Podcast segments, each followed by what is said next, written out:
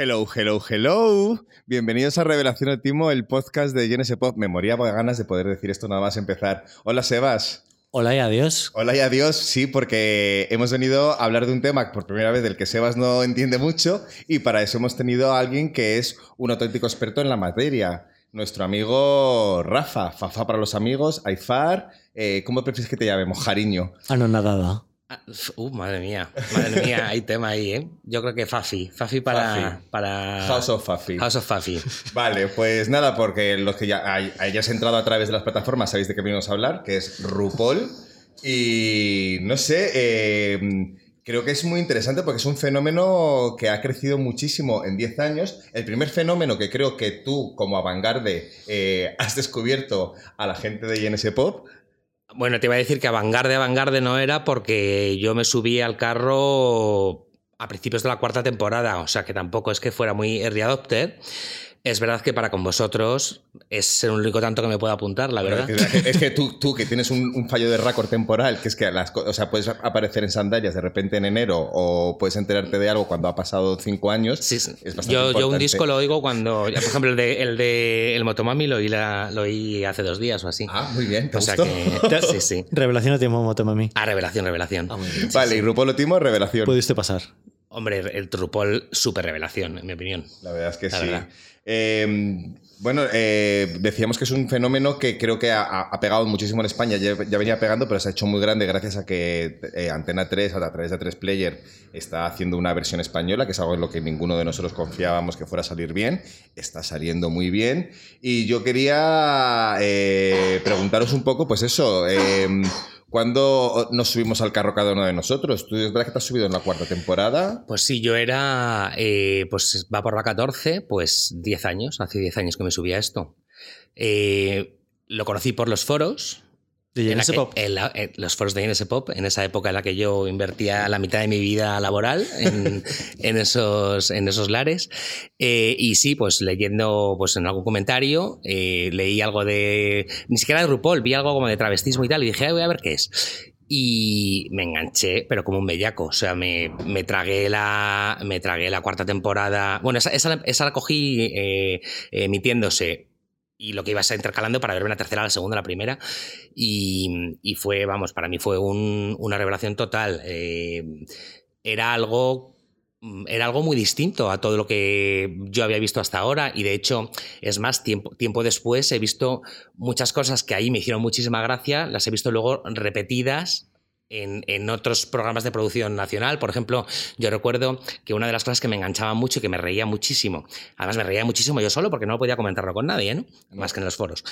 Eh, que, era, que era mucho comentar, por otro lado.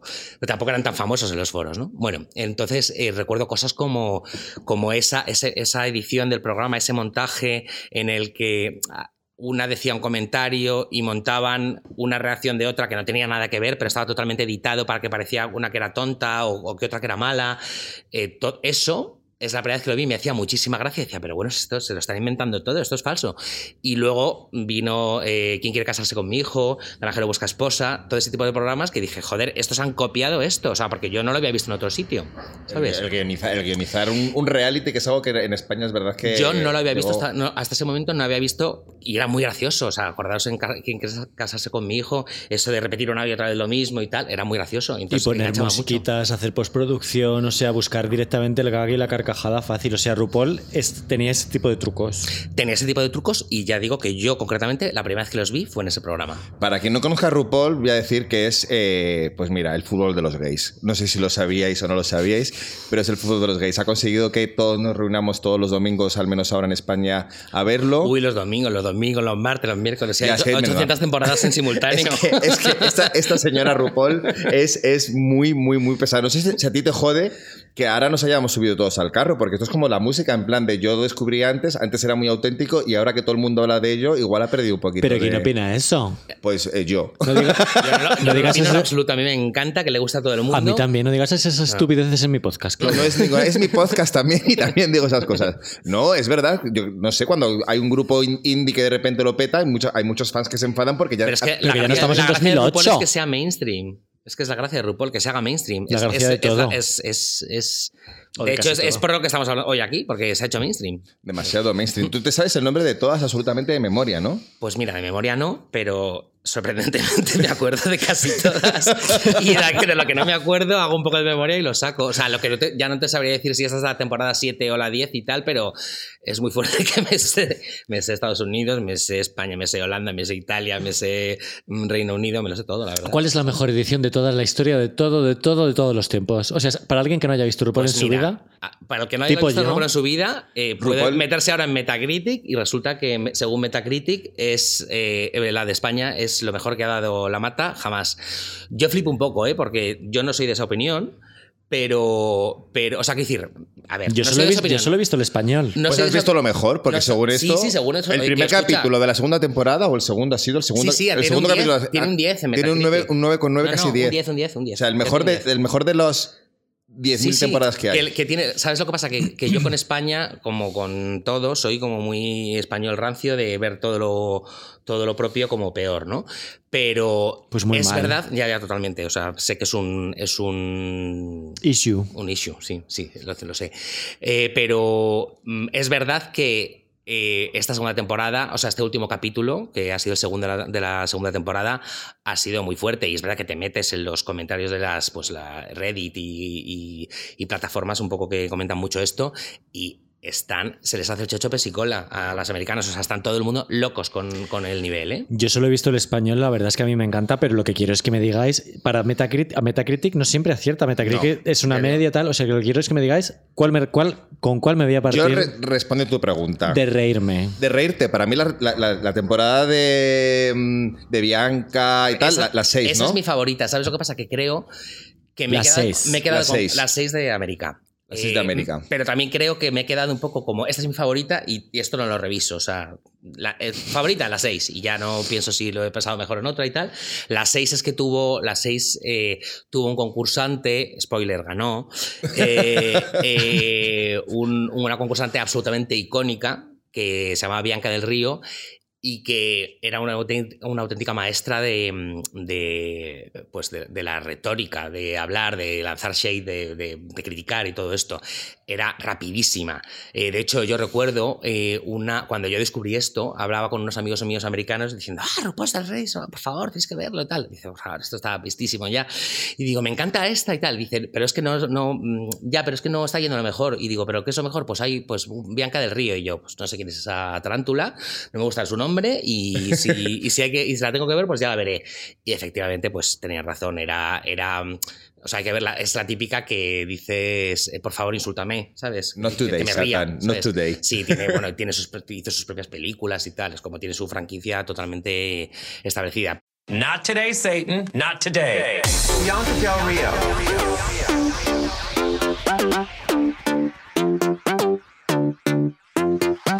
Bianca Del Rio. Helping you out? Well, they're all helping me out by being horrible. Bianca Del Rio. We're drag queens in a fucking competition. The only thing worse is fucking prison. Bianca Del Rio. Now she's kind of grown on me, like a rash. Bianca Del O sea, yo, en mi opinión, la más divertida es esa, porque además tiene como con mucha comedia, mucho lío, mucho tal.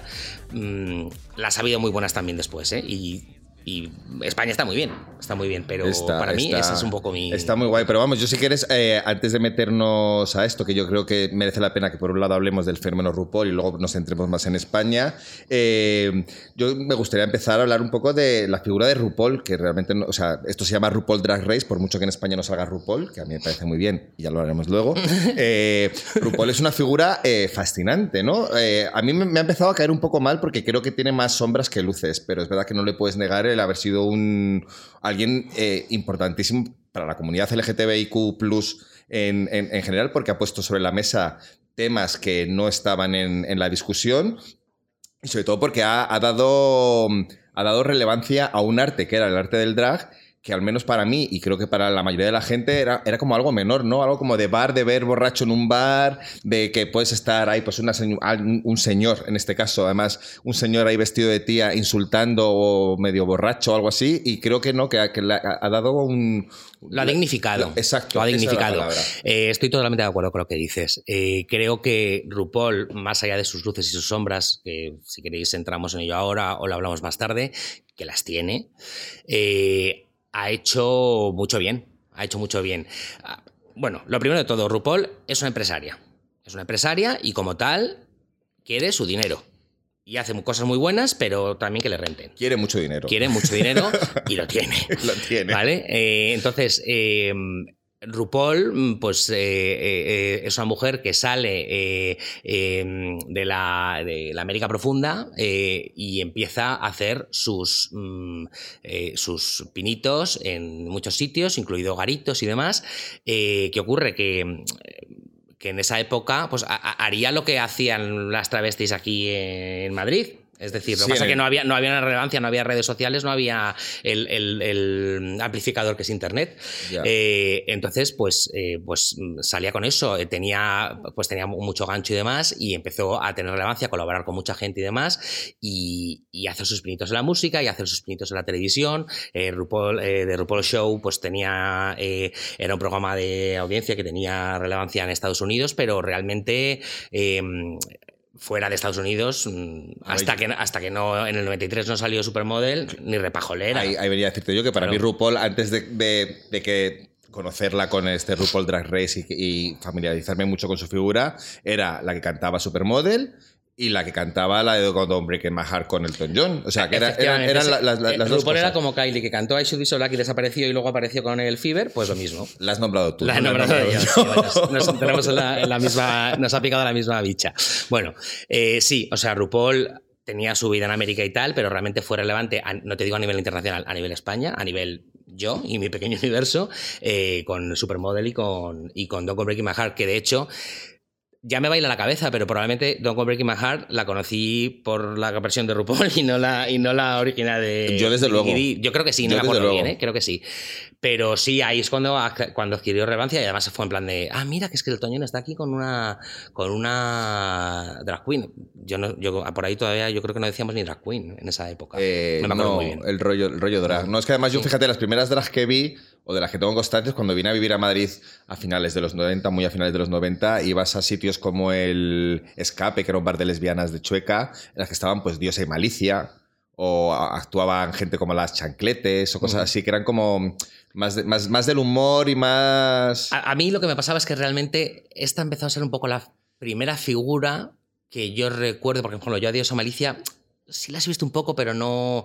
Realmente, mm, para mí, el, eh, la, la- la asociación que me venía automáticamente mental con, con el tema del travestismo era o, o, mm, la triada, eh, o, o folclóricas imitadoras de Rocío Jurado, Isabel Pantoja, eh, Lola Sí. Flores, o, eh, o drag de las Palmas de Gran Canaria, O letal. O, bueno, letal, eso, está en tus referencias, ¿sabes? la mía ni siquiera estaba. Eh, o chabacanas, que de hecho mi, concepto estrella era el, el chabacanismo, eh, que me provocaba bastante rechazo. De hecho, me lo sigue mm, eh, eh, provocando y por eso cuando en Drag Race España mm, todo se pone como muy chabacano, Arroba Samantha Valentines. eh, No. que no la puedo soportar, no la puedo soportar, me, me pongo nervioso porque es justo lo que no me gusta de- del drag, me gusta Ah. todo lo demás. A mí me gusta. Yo, yo, yo solo quiero decir que hay una cosa en la que estoy de acuerdo contigo, que RuPaul es una empresaria muy lista.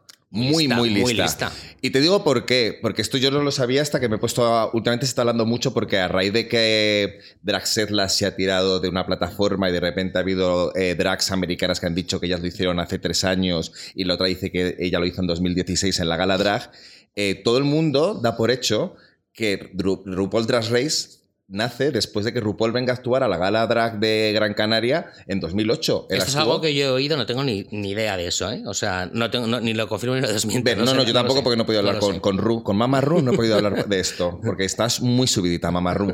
No, pero es verdad que dice que ella vino, vino a ver en la gala de, Gran- de- de la gala drag de Gran Canaria, que lleva desde 1998, vio ese concepto de una pelea, bueno, una pelea, una competición de drags y dijo, pues esto me lo adapto y me lo llevo a, a la televisión. Bueno, realmente eh, el, el programa podría ser una especie de, de Frankenstein entre el, el concurso de drag de las palmas y, y el ballroom, que ya ha- hablaremos de eso. O sea, que es, esto un, es un poco un mix de las dos cosas. Esto es como Walt Disney, que decían que era español. O sea. Bueno, sí. pues igual. Bueno, pero el caso es que esta persona empieza en una, en una cadena muy pequeñita, luego hace la- el primer programa, que por lo, yo no he visto la primera temporada porque me dijiste Ni tú que ni, se me ocurriera. Ni, tú ni nadie, ni tú ni nadie. Es como la primera, cada vez que alguien se quiere poner a ver RuPaul, se le advierte que no vea la primera temporada. ¿Por? Yo la, yo la vi, porque no. Porque no tiene como no mucho pude. brillo, ¿no? O algo No, así. o sea, es, es que es como la primera temporada es un concepto y la segunda y en adelante eh, es otro. La primera fue una especie como de experimento, le dieron una vuelta y como que dieron con la tecla ya en la segunda. La primera, pues el famosísimo eh, em, Glow, ese que el- todo refulge, no sé, igual la cámara tenía siete medias, porque se supone, la leyenda dice que RuPaul decía que no... Ya ves tú, hace dos mil años eh, y ya no le parecía bien que cómo se le veía la piel, pues, pues eso, entonces es todo es todo como raro, parece una telenovela eh, de bajo presupuesto venezolana. Pero a nivel estructura no, hay, no, hay- no es El- como... a nivel estructura, a nivel estructura, yo creo que ya, que eso sí, que ni siquiera desde la primera ha cambiado. O sea, la estructura, a lo mejor, la estructura era igual. A lo mejor podían cambiar un poco pruebas y tal, pero la estructura era igual. Lo que no sé si ya las frases de dichas una detrás de otra en la misma posición y tal, no me acuerdo si desde la primera era así. Pero era a nivel estético muy distinto. El, nivel workroom era, era, era todo como más cutre, joder, era la primera. El taller, sí. Vale, vale, una vale. prueba, ¿sabes? Pero es, es- es verdad que, fíjate tú que decías que hay una estructura que se repite siempre. Yo creo que ese es el gran secreto de su éxito. Para mí RuPaul Drag Race es como un lugar feliz donde voy a saber lo que voy a ver. Es verdad que te llevas sorpresas de vez en cuando. Cambian pruebas, pero para mí eh, es muy reconfortante eh, enfrentarme a una misma estructura todo el rato, que no me aburro de ella, pero es Bueno, no te, no te aburres porque tiene pequeños cambios. Es, mm, no tantos como para descolocarte y que ya no reconozcas el programa, pero es como, yo creo que el secreto un poco es repetir una, o sea, tener como un, un ancla y que sepas que va a haber eso y luego tengas pequeñas sorpresas, si no realmente eh, eh, sería aburrido. Esto es como, o, o- o- o- o te desengancharías, es como con los que van a un concierto de Mónica Naranjo y de repente eh, quieren oír el palabra de mujer y les canta todo rock. Pues Bueno, dicen, o como, Mónica, cuando, devuelve como dinero". cuando tú vas a un concierto y te, y te pones histérica porque han cantado una canción Fuera no de- sí, exactamente sí, como está en el disco, que hay que ser estúpida. Sí, sí, sí, Pero tampoco, pasa. aquí hay un ganador, o sea, tampoco es pesadilla en la cocina, que tiene todo el rato realmente la misma estructura, de que todo el rato pasa lo mismo, de que va chicote al restaurante, en el mismo, hace lo mismo, parece que es un desastre, de repente lo arregla, de repente ya es más maravilloso y al final, o sea, Bueno, en realidad sí. Pues un poco en sí. realidad es así. Pero- sí, sí, es así, porque de hecho, pero además hay- en la edición hay sabes que, sabes que la- cuando, la, cuando en la edición Sí. ponen a uno que, en, imagínate que el challenge es eh, algo de acting, pues tienen que hacer un- una, Una horita de teatro. una- como una horita de teatro, no sé qué. Sabes perfectamente que a la que lo ponen que los ensayos está pasando fatal, no se sabe la letra, se le olvidan las frases y tal, sabes que esa es la que lo va a petar y va, y va a ganar ese programa. O sea, ya lo sabes, pero no por saberlo te deja de molar. Pero Es que yo, yo- yo- yo me refiero más incluso a la esencia en la estructura, ¿no? La- y, y corrígeme si me equivoco, pero la estructura es, entran unas drags en el, en el War Room, hablan del programa anterior, sale un mensaje de RuPaul, les dice cuál es la mini prueba, hacen esa mini prueba X, hay una ganadora, les dice cuál es la maxi prueba, la preparan, mientras están en el War Room y preparándolo, Hablan hablan, de de, el tema de- en concreto, Sí. que ya hablaremos de eso, de repente hacen el challenge, hacen el desfile y hay un lip sync para irse y se va una. Y en Siempre todo es eso salpicado con las mismas frases que son como. Es como ir a misa. Es, la- es como ir a misa que te No sabes frases y tal, pues sabes todo. Sabes, sabes las frases que se van a decir en cada momento. Puedes, podrías, podríamos hostearlo cualquiera de nosotros si RuPaul se pone mala. Claro, de hecho lo guay, lo guay es, es verlo, es verlo en comunidad. Claro, porque antes tú lo veías muy solo, pero ahora se ve en comunidad. Hay incluso bares que. Bueno, que yo, yo, yo, yo lo sigo viendo solo, ¿eh? La verdad. Ya, pero porque vives en Legazpi, cariño. Sí, sí. Y no vamos a ir hasta allí. Ya ves tú. Pero es verdad que en comunidad. lo que le gusta decir a Claudio dónde vivimos en todos los podcasts. que, que va a ir un stalker a perseguir a Fafá. si quieres te digo el nombre de la, de la calle, pero es que es muy larga. No, pero que eh, es, muy- es, muy, guay, es muy guay el concepto de, de cómo te crea comunidad, de poder decir frases, eh, no sé, este hello, hello, hello que yo he dicho antes, o Hi. el hi, o ladies start your engines and let the best drag queen wins. o- Que, por cierto, que al hilo de eso me hace gracia porque esas frases, fíjate cómo va evolucionando el programa, esas frases que son siempre las mismas, van teniendo pequeños cambios porque RuPaul se va eh, adaptando al, al feedback de la sociedad. Eh, antes era eh, Ladies and Gentlemen, start your engines and let, and, um, let la mejor the, best woman win. Era, era woman. Y ahora es drag queen. Porque tuvo un problema importante con las trans, porque aquí hay un, un- aquí hay un tema. También el, cuando el mensajito ese que dice Claudio que suelta, antes era, ¡Uh, girl! You've got Gmail. Tienes. Gmail es, es em, Sí. travelo. Sí. Eh, bueno, pues las transexuales, que por cierto antes eran una rareza y ahora ya, o sea, son, la ge- es, son como setas. Eh, Y bien- y bien que eh, es. y muy bien que está, por supuesto. Es que he flipado, que es que esta temporada creo que ya hay cinco. Bueno, eh, entonces eso lo tuvo que cambiar porque se le echaron encima y ahora dice un- una parida que no tiene sentido.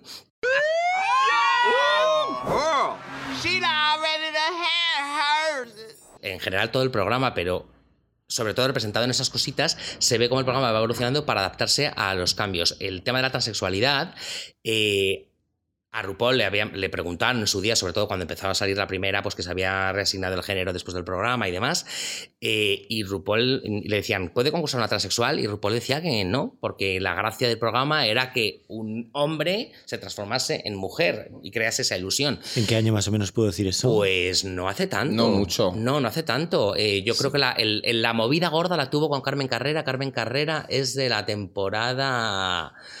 eh, entre 5 y 7, no me acuerdo. La Rupipedia. ¿Vale? Eh, entonces, pues hará de eso pues 8 años a lo mejor. Entonces, eh, eh, pues ella declaraba en medios que no, que no, porque su programa iba de crear una ilusión. Y si ya no tenías una polla que mete entre las piernas, pues ya no tenía sentido que hicieras esto, ¿no? Bueno, pues eso mm, se lo ha tenido que comer porque se le echaron encima y tuvo que cambiar todas esas cosas de lenguaje inclusivo y demás y permitir ha ido como eh, poquito a poco Ah, mm, primero eh, dejó pues hubo una concursante que dijo mm, eh, Peppermint dijo en su en, el- en su, en su edición que, que- era trans que, que estaba resignándose eh, luego y fue como el primer escándalo en plan de ¡guau! en medio del programa no ha sido después y no ha sido descalificada pero luego ha habido gente que ha entrado, han entrado ya mm, eh, Transexuales eh, masculinos, transexuales han entrado masculinos, mujeres trans- Bueno, cis. ha entrado uno que es maravilloso, esto no- bueno, como no tienes ni idea, no lo conocerás, pero es fascinante.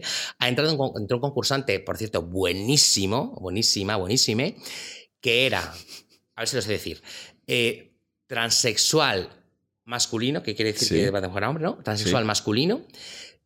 O sea, para que nos entendamos, una chica que se convierte en chico, pero eh, es gay y además le gusta vestirse de mujer. O sea, que realmente el concepto es en plan de joder, o sea, qué viaje, ¿no? Tú, se supone que el transexual eh, lo que busca es alejarse de. Bueno, igual, está- igual estamos metiendo la pata porque una chica que se transforma en chico no es un chico que, que nació. Sí, bueno, o sea, que igual. el- no, quiero, el decir, el perdonamos, lenguaje, pero bueno, perdonadnos porque igual, igual el, metemos la el pata. tema de la inclusividad, pero bueno, yo creo que el concepto es este. O sea, una persona que se siente atrapado en su cuerpo y quiere mm, eh, hacerlo coincidir con su cabeza y cuando lo consigue, además no solo, no solo es gay, sino que además lo que quiere es vestirse de mujer. Porque quiere ser un chico femenino. Es esta hace dos temporadas super guay de la Sí, de se, USA. llama- se llama Gottmik, que, que era buenísima. Era, superguay, buenísima, super, era buenísima, pero a mí me explotó la cabeza con ese concepto. Sí, pero a RuPaul le costó mucho meter esos cambios. Le costó- le costó porque mucho. RuPaul es verdad que es, es una persona muy mayor y entiendo que hay determinadas luchas que sus fans más jóvenes están llevando a cabo y que a él le cuesta mucho abrazar porque le cuesta entender como a lo mejor nos cuesta a todos. A mí eso no, eso no me gusta mucho porque es verdad que él... Eh, Pero que le cuesta por mentalidad y luego que es, que es su programa con el que gana dinero, ¿eh? Y no puede perder su audiencia con, con por- cambios y- demasiado y y atrevidos. Y, seguramente hace eso porque sabe que tiene una, una base de fans muy jóvenes que ha crecido con ese programa y que, y que realmente son los que más defienden los que más defienden eso. También digo que RuPaul ha hecho muchas cosas por la comunidad, lo, lo que decía antes, porque en ese fragmento que tiene, es un poco pornografía sentimental, lo que hay cuando Totalmente. Cuando- O sea, cuando les es obligan telecinquero to- el programa es telecinquero total. a ¿eh? O sea, maquillarse, mientras se maquillan o, co- o cosen, de repente hay una que dice, pues yo es que eh, era gorda en el colegio. Y entonces ya empiezan a hablar sobre eh, la diversidad de cuerpos y, y ahí ha tratado temas, pues, eh, una decir que, que tenía VIH, que es un, un paso. Una no, varias, varias. Vaya, sí, pero la, la primer- la primera que lo dijo, yo Sí. creo que mucha gente de repente descubrió lo que, lo que, era, lo que era esa realidad. Salió la primera, eso fue la primera temporada, ¿eh? No es, no es la que estás pensando. Ah, la ¿no? primera salió la primera ah, pues yo vi la segunda. Pero ha, ha habido, ha habido cosas, se trata el bullying, se trata el maltrato, se trata la soledad que, ha tenido- que han tenido muchos que crecer con Mm. sus familias. O sea, es, es- está guay que más allá del espectáculo, Pero hay, una cosa que mola, que es que efe- efectivamente en cada programa hay un topic y mm, mm, cuando a uno no la violaron de pequeña, eh, tiene VIH y si no la abandonaron en una parada de autobús, o, o sea, muchísimo drama. Pero es verdad que antes era todo drama y ahora también, que es una cosa que me gusta, eh, también hay mensajes de, ah, no, pues yo es que he crecido con total normalidad. perfectamente de puta madre, mis padres me apoyan muchísimo, les parece fenomenal lo que hago y tal, y me gusta que salgamos de ese todo es una tragedia, chico. Yo, o sea, la verdad es que mm, es verdad que a mi alrededor tampoco ha habido mucha tragedia y tal, pero digo, joder, es que parece que, bueno, probablemente están escogidos creo- también por creo- eso, es en plan de, madre mía, todo el mundo tiene un dramón. Yo creo que es necesario, o sea, que ha sido necesario durante un tiempo contar eso para poner. eh, Sí, totalmente. Para, para- para- para- mostrar esa realidad. Algún día a lo mejor se estudiará eh, la historia de la población eh, LGTBIQ, eh, a través de cómo se, se narraba audiovisualmente y cómo ha cambiado, por ejemplo, con RuPaul, que es muy claro de eso, de que ahora ya, ya, no, hay, ya no hay problemas de, de- de eso, de, de estoy sola o. Sí, lo sigue habiendo, pero ya, no son los únicos. ya no, es solo eso. Entonces, eh, eso me ha gustado mucho y me parece que es muy guay que dentro de, una- de un programa de entretenimiento y que es- podría ser muy superficial, tengamos capacidad de ver eso y que además mucha gente, porque RuPaul engancha a mucha gente que no es de la comunidad, de, de- esa, es su, esa es su- su- su grandeza, escuchen esos testimonios. Más cosas que, que, que molan de RuPaul. Cómo ha creado lo que tú hablas de Telecinco. Es, no sé, ha creado un universo propio que se autoabastece. Sí, es- son- se autogestiona, es decir, eh, RuPaul, RuPaul Drag Race es el programa matriz. Hay un, una galaxia de programas satélite eh, de. Me vienen muchas cosas a la cabeza y no quiero desordenarme, pero... eh, de RuPaul hay mogollón de spin-offs, de, hay, hay, eh, o sea, ellas terminan y, y las del año anterior comentan los programas de, o sea, comenta la, la season del año siguiente y luego hace sus propios programas de maquillaje o de baile o de lo que sea y luego mm, esas maquillan a otras, o, o sea, quiero decir, hace, Te mueres de risa. fabrica sus, fabrica sus famosos para que luego hagan sus programas eh, para él. Y bueno, eh, eso en, en material audiovisual. Luego, las, luego está la gira de World the World, eh, están los DragCons, que son una especie como de eh, conferencias drags, de como una especie de juvenalia, me recuerdo como a juvenalia. Eh, que que es- que es algo que nadie conocerá en estos momentos. Pues sí, o sea, es como una ir a IFEMA y todo lleno de maricones y de travestis, ¿sabes? Entonces, tiene una franquicia tan bestia, y esto también lo tiene, y volvemos a es RuPaul buena o mala. eh, al parecer, yo no lo he leído porque no lo he tenido en mis manos, pero me he visto unos cuantos vídeos a este respecto de gente que al parecer sí que, lo, sí que tiene acceso a eso. Eh, tiene el, el contrato que firman es absolutamente leonino. Es que es eso. Eh, y creo que es más leonino según van pasando los años. Eh, lo último que vi yo, que ya digo que no, o sea, que me lo he creído, es que están atadas durante 10 años, que se dice pronto, ¿eh? O sea, firman un contrato que están 10 años a disposición de RuPaul para si que, o sea, imagínate que tú estás tal, ya te has quitado la peluca y dentro de 8 años te dice que te la vuelvas a poner, que tienes que concursar. O, sea, que, o que quieres ir a algún sitio y no te o dejan. que por- te quieres a algún sitio, que tienes que te tienes que ir de gira, o sea, es muy fuerte, 10 años, ¿sabes? Eh, tienes perdidos totalmente tus, eh, tus derechos de imagen, son totalmente suyos, o sea, entonces, eh, pues... pues hay, hay todo un universo de, de- de cosas produciendo y, y- y magnificando el fenómeno. Y, es- y estamos hablando de América. eh, ya no sé si nos sal- saltamos de tema. Hay, eh, hay franquicias en todos lados y esto está lejos de acabar porque mm, No paran de salir. No, paran de salir. O sea, quiero decir, eh, eh, es- repasemos. Va por la 14 en América.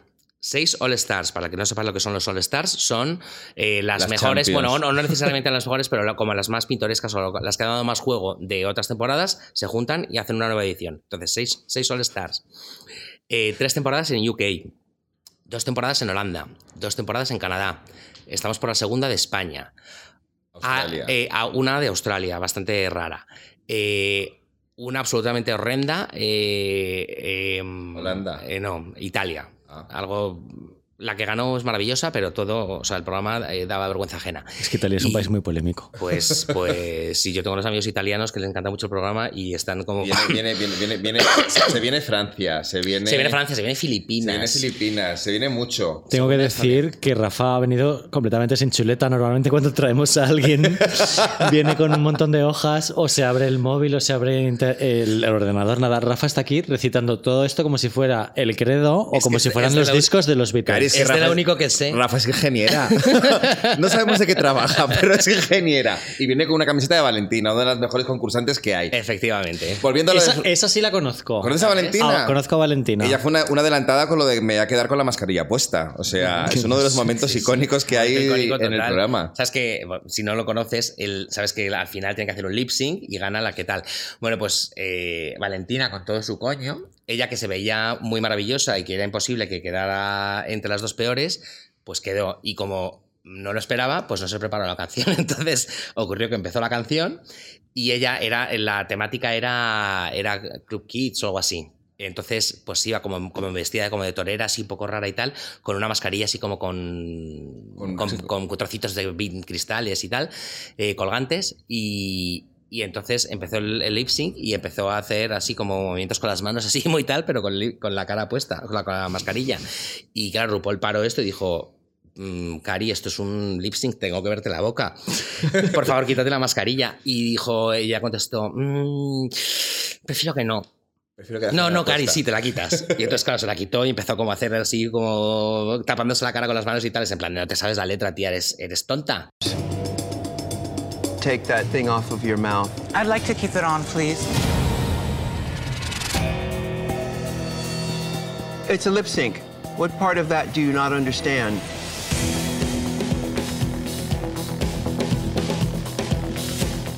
Echó. Que, maravilloso poder solucionar todos los conflictos o todas las discusiones con un lip sync. O sea, ¿cuántas, cuántas, Ojalá, peleas, ojalá, ojalá cuántas peleas tú y yo nos habríamos ahorrado Que son muchas con lip sync. con lip sync en plan de no, razón plan no de- tengo tú ni tengo yo. El que mejor haga el lip sync de esta canción gana Es este el, equivalente debatillo. a la- es el equivalente a los, a los duelos de, de western, de con pistolas. Lo mismo, Claro. sí, sí, pero sin matar a nadie. Bueno, bueno puedes dejarle muy muerta. Eh, decías RuPaul, buena o mala. Eh, yo creo que RuPaul es muy buena activista, pero también hay que pensar que es una capitalista. eh, Total, eso es lo que comentaba. Total, Las eh, tiene produciendo como locas. de- de- des- despiadada, porque es que por- tú hablabas de los contratos, pero por lo visto la grabación de los programas eh, graban, no sé, 10 programas, 15 programas en dos semanas o tres semanas, las tienen encerradas con jornadas maratonianas, tienen, todas se someten a un nivel de estrés y de, y de mm, salud mental que acaban destrozadas por cómo y las muchas exprimen. dicen, hay muchas dicen, ah, claro, de todas las concursantes que han salido,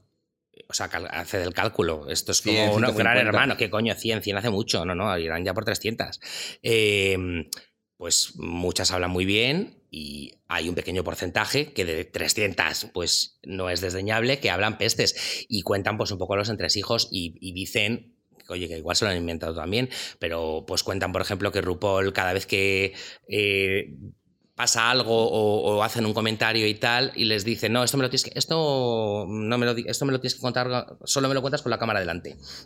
O sea, como que es la reina del hielo, eh, bueno, eh, o, o pues que luego se porta fatal o que las, que las trata con altivez, como totalmente distinto con lo que se ve dentro de cámara. Entonces, cuentan también pestes, ha tenido beef con unas cuantas y hay unas cuantas muy concretas que, han- que cuentan auténticas pestes de RuPaul. Porque el beef y de, no y de todo habrá, con, ¿sabes? De todo habrá. El beef no solo entre raperos, también entre No, no, lo- el, el mundo drag. Y ella, y ella además ha cambiado, creo, eh, el, el- el- el discurso, ¿no? La manera de narrar los programas, que al principio había como. El drag siempre ha sido como solidaridad y como unión entre compañeras, porque vienen de un mundo donde es muy jodido y hay que estar siempre unidas. Y últimamente me da la sensación que busca mucho la polémica, busca mucho el enfrentamiento. Eh, Mm, Yo, bueno, no estoy de acuerdo. Eh, yo creo que el mensaje, ese mensaje de, de sororidad y tal, lo sigue mandando.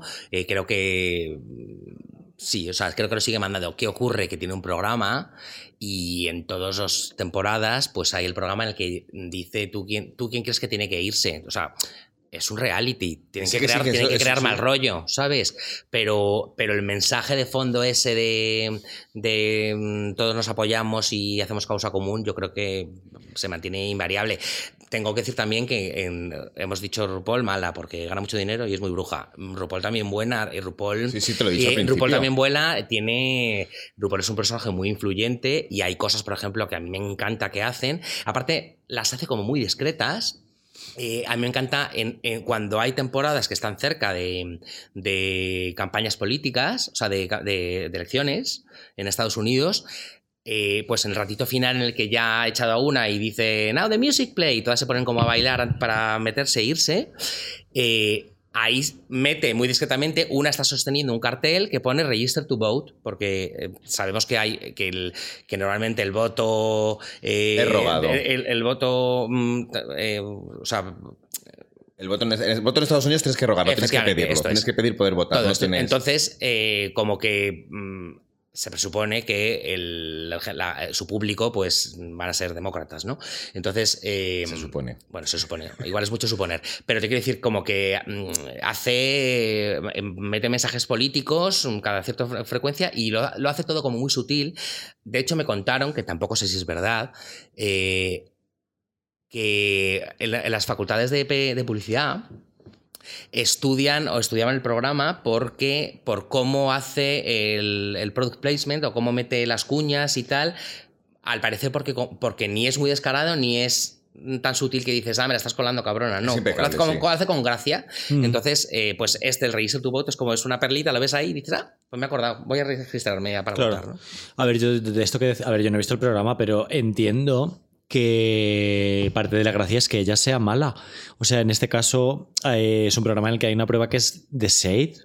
O sea, entiendo que si fuera un angelito y que qué maja es RuPaul y que, que bien trata a todas y qué guay, que no sé qué. A ver, entiendo que parte de la gracia para lo que hace es de marica mala. De hecho, hemos entrevistado a Supreme Deluxe y es una de las preguntas que le hemos hecho, ¿no? O sea, si con todo esto de ser políticamente correcto, inclusive eh, la salud mental, no hacer daño a nadie, que nadie se sienta de menos, que todo sea sororidad, sororidad, comunidad, no sé qué, si no se pierde un poco de una gracia que un programa, que es un programa de drag, que a veces es como de ser mala, ¿no? O sea, yo No, creo- no, Ah. y, y es y es súper exigente, o sea, quiero decir, eh, cuando hacen un lip sync de mierda, eh, no se anda con chiquitas y tiene que poner a parir. Vamos, de hecho, no es que te tenga que poner a parir, es que si te tiene que, sí, o sea, si de las dos se tiene que echar a las dos, echa a las dos y se queda tan. Sí, tan pero pichi. fíjate, es que, es que Ah. eso que dices de lanzar sombras como drag queen, que diría Rosalía en una de sus canciones, eh, creo que es parte de la cultura drag. O sea, la cultura drag siempre se ha, se ha basado mucho en ser esa rapidez como para. para como para, la- para, para, para meterte con tu hermana, pero que me meto yo con mi hermana, no se mete nadie más. Bueno, es que es un arte. Es un arte, o sea, realmente el es un arte reading- la library- Esa prueba del shade, de, de library, es. eh, yo flipo. Yo flipo con la gracia que tienen las cabronas y, me, y, y hilo, por cierto, eh, con, con. Es que, o sea, flipo con la gracia que tienen las cabronas con eso y con todo. Es decir, eh, ¿por qué mola tanto RuPaul? Eh, a ver, ya llevan muchas temporadas y es- va- vienen ya muy resabiadas. Es como lo- los que van a Gran Hermano en la temporada 10. Hombre. Eh, ya sabes lo que hay, entonces te quiero decir, si en la temporada 14 que vamos no sabes coser, pues eres tonta, la verdad. Porque sabes que va a haber eh, retos de costura. Pero es que hay retos de costura, hay retos de acting, hay retos de cantar, hay retos de bailar, hay retos de eh, hacer manualidades, stand-up. de stand-up comedy, de, hay de- o sea, hacen de todo. Yo la, la primera temporada que vi dije, o sea, qué fuerte, estas tías... Claro, para mí eran las travestis, eran las que decían cosas chabacanas y hablaban con chistes de pollas en, en un mini escenario, en un bar de mierda. Estas tías eran artistas, o sea, eh, la- no cosían, cosían que te cagas, eh, cantaban muy bien, hacían, o sea, hacían muchas cosas y las hacían muy bien, porque si no las hacían muy bien las echaban.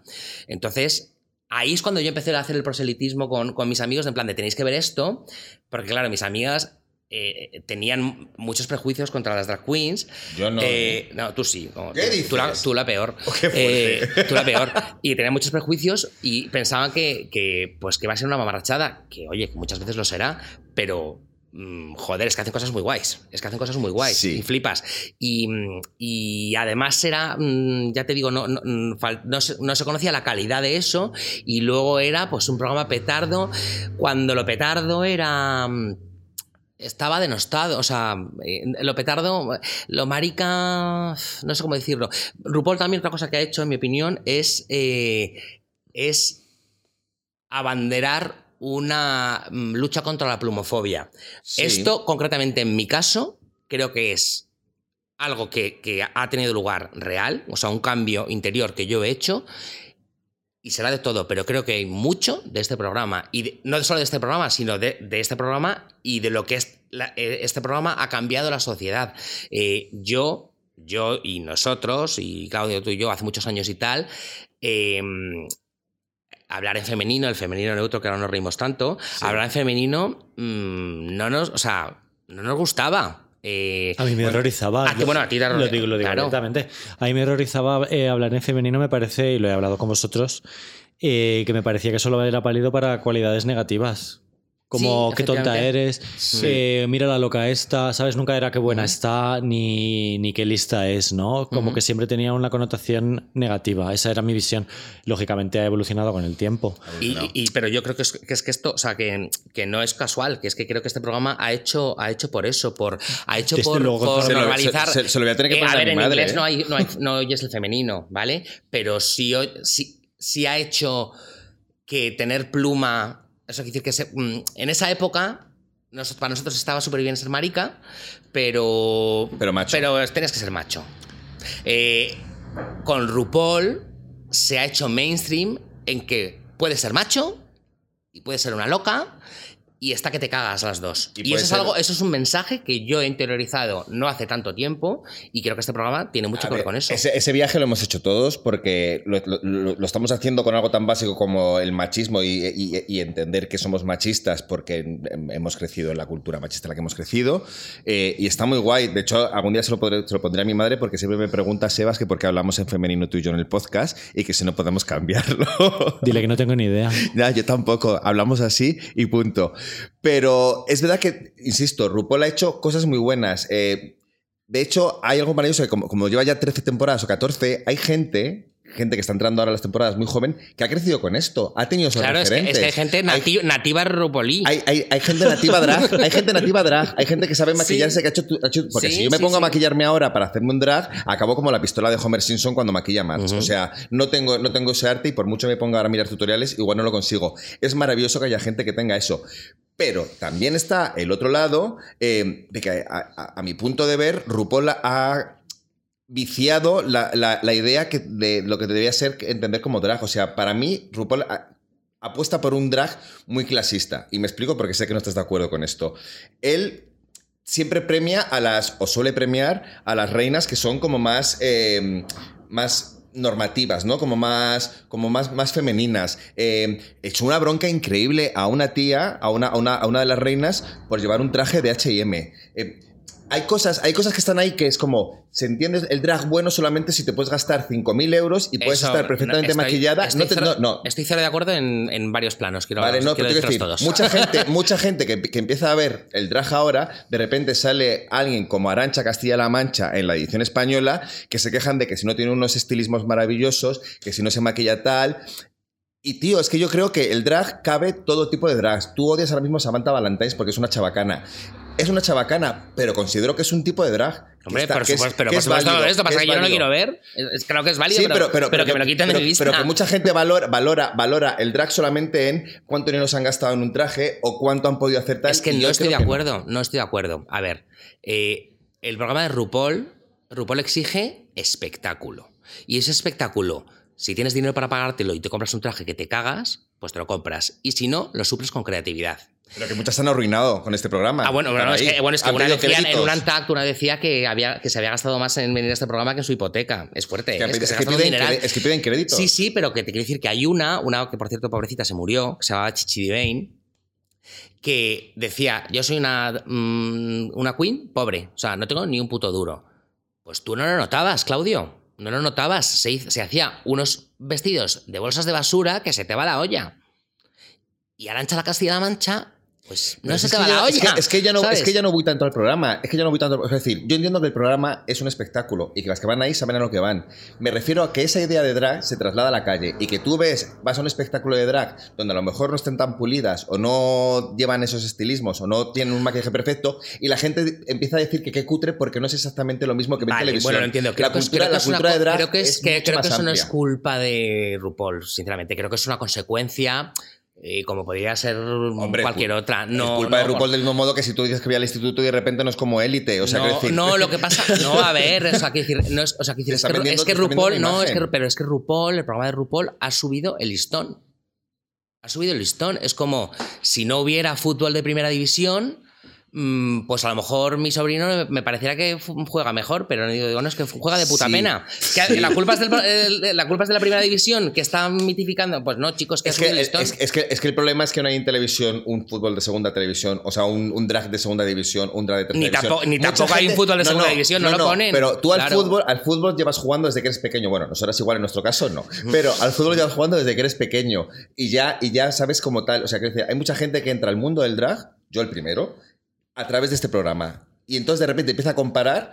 Y, y- y creo que esa comparación es injusta para mucha gente que se dedica al drag. Solo digo este eso. programa ha elevado y el RuPaul, nivel y RuPaul, y, RuPaul- las reinas y, hablamos con que drag eh, que el concepto de drag al final en realidad drag es todo o sea y, y esto es lo que realmente por eso estoy tan, tan poco de acuerdo con lo que dices lo que RuPaul dice es que drag es todo y, y- y claro, es tan todo que en algún momento tienes que acotar porque se te va el target, Bueno. tienes que dirigirte a alguien. Entonces, eh, por favor, Jimbo, mm, que no, muy que- guay, que- sí. o sea, Jimbo qué normativa es, que, que ganó un challenge, que iba vestida, no, no- no sé ni describir, metida, estaba metida en un plástico blanco con, con, o sea, no sé, era un cuadro. Sí, que nacemos ¿sabes? desnudas y el resto es drag. Estamos de acuerdo. No, pero, o sea, pero es que drag, eh, y- y pero la que no, pues la que a lo mejor no se mm, maquilla muy bien o tal, pero es muy graciosa. Al final drag es hacer lo que se te dé bien con peluca y maquillada. Luego hacemos un lip sync y decidimos quién gana con, este, con esta discusión o no. Mm. Porque te digo, yo, o sea, creo que hay una. RuPaul permea en la sociedad de una manera. Mira, la prohibida. Distinta. La prohibida, que es totalmente anti-universo RuPaul, RuPaul, no sí. tiene nada que ver. La prohibida es la drag más sofisticada del mundo, No, pero es la No, más ¿verdad? maravillosa. pero te da algo. Todo. Pues ya está. Entonces, eh, no, comulga con. pero te da otra cosa. Quiero decir, eh, pues, que- pues RuPaul ti- te pide que des algo. Que des algo de lo tuyo. No sé, no ¿Sabes? sé, no sé. Yo creo que, fíjate, fíjate el- yo me está gustando tanto España con, con- con relación al resto de, de ediciones, es por la- el buen rollo y por lo diverso que se ve el programa español con respecto al- a, a las ediciones americanas, o al menos en las que presenta RuPaul. Que pues te decía que me encanta que RuPaul no esté. Y si queréis nos metemos a hablar Pero en la edición española no has visto cutradas, que hay un nivelón que te cagas. esta temporada. Ah, vale, La pues temporada digo pasada, que- la que- temporada, bueno, es que esta temporada Mm. es otro nivel, evidentemente. Está todo el mundo con la mandíbula por el suelo. Pero hemos visto trajes hechos con una goma, hemos hecho, hemos visto, pues lo que te decía, Arancha Castilla-La Mancha, Puppy Poison también se la han puesto, la han puesto verde mucho por, por hacer. Pero no me refiero tanto a las drags, sino como a todo el género. Eh, los, los, los, los- los jueces. Los jueces en España te podrán caer mejor, te podrán caer mejor, peor, o podrás estar pensando en la pobre salud de los dedos de. eh, ¿Cómo se llama? Sí, Ana Ana Lokin. Ova. Pero es verdad que, que son críticas siempre muy positivas. O sea, hacen unas críticas, insisto, yo cuando vi el momento en el que RuPaul echaba un broncón a una por llevar un traje de HM. eh, Pero es que, ¿cómo se te ocurre? O sea, quiero decir, pero es que. ¿A quién se le ocurre llevar no, de no, H&M? pero es que como, o sea, es como. mm, era un. O sea, vas a un concurso. mm, joder, currate algo. Currate algo mm, mm, vistoso, tío. No, puede- o sea, no puedes ir con un este de HM. O sea, pero es que no veo dónde está la crítica. a- es que a mí no se me ocurriría. Y mira que yo soy cutre vistiendo. Pues si voy a RuPaul, me pido. Me, hipoteco mi casa. crédito, ¿no? Hipotecas, ¿sabes? hipotecas, hipotecas. Sí, o sea, es que a hipotecas. quién se le ocurre. Pero, no- pero es que no, eso no es clasismo, es, es Caris, que estás en la tele. ¿Tú eso o sea- cómo lo ves, Sebas? A mí era. Yo es que os estoy escuchando eh, maravillado. A mí Arancha Castilla-La Mancha me hace gracia. Bueno, pero, pero, que- yo no entiendo. la- lícito, que yo no, sé, no creo que sea lo peor, es que a mí no me hace gracia. Pero entiendo las razones por Ah. las que no te gusta o por la que no es lo que tú esperas de ver de Drag y ya está. Y entiendo lo que dice Claudio de que, sin saber yo nada de esto, ¿eh? de que se abra el espectro y que Arancha Castilla-La Mancha represente como su propio nombre indica, una cosa más campechana de España, de la calle, de, de buena persona, de friki, de flipada. No sé, a mí me gusta como personaje, pero por supuesto entiendo que, no sé, ¿vamos a hablar del drag español? Yo sí, que- sí, ha- hablamos- eh, porque es el que conoces, ¿no? Es que solo he visto ese, pero vamos, Bueno. que yo os escucho. No, ¿eh? no, pero que voy No, no, escucha no. Que, joder, que estamos en España. Como, como, como estamos en España y Sí, esto nos daría de- para mucho. Yo eh, quiero que os sigáis peleando por personajes que no conozco, por favor. Es que, es que Pero me, encanta- pele- es que pero me encantaría pelearme, pero te Quiero insisto, pelea. me acuerdo de cuatro nombres. Rafa podría recitar a las 300 como si fueran los Reyes Godos. Pero yo Sí, no puedo discutir, entonces me va a ganar y prefiero no hacerlo. Los pero Reyes si Who. quieres hablamos de las pruebas míticas de RuPaul y de como es algo que se repite todas las temporadas, eh, todos tenemos nuestras favoritas. Está claro que el Snatch Game, que no sé a quién haríais vosotros en un, en un Snatch- Game. Yo no sé, a mí es, es una típica prueba que cuando me he imaginado teniendo que hacerla me dan temblores. Porque debe ser, ¿no? o sea, debe ser, debe, todas dicen que tienen un pánico bestial. Es la prueba más icónica y es la prueba que efectivamente todos tus fans y tus haters van a recordar durante toda tu vida. O sea, te va a- si lo haces bien, lo llevarás contigo toda la vida. Si lo haces mal, se reirán de ti toda la vida. ¿Sabes cuál es, no, Sebas? No. El Ah, vale. Que tienen que. Joder, no sabes nada, ¿eh?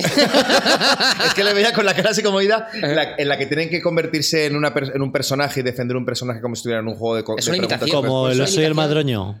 Es justo ese. Eh, Lo del oso y el madroño. Lo del oso y el madroño. Vale. cuando, el madroño. cuando iba una vestida de Ayuso, otra vestida ah, sí, la de Ayuso, la de O Ayuso. sea, eso fue brutal. Eso. A mí eso me flipa. Pues hay, hay- hay- a, lo largo de, a lo largo de la historia de RuPaul hay Snatch Game míticos. absolutamente míticos imitaciones de hacerte pis encima de risa. O sea, Muchas tienen la tentación sí. de hacer a Cher todo el rato. ¿Que ¿Cuáles son las más Bueno, que unos repetidas? cuantos lo han hecho y, y lo han hecho muy bien. Y lo han hecho muy bien. Sí, sí, Chad Pero ¿quién, Michaels quién- lo- quién hizo a la, a la por esta que se murió que estaba borracha? ¿Cómo se llama? Ana Nicole Smith. Ana Nicole Smith, Eh, es. Delano. eh. You. Maravilloso. O sea, que te mueres de risa. Eh, este Ben de la Creme que hizo. mm, que era Ma- Maggie Smith. Sí, sí, sí, sí. sí. I- I- you just- we invented the flavor.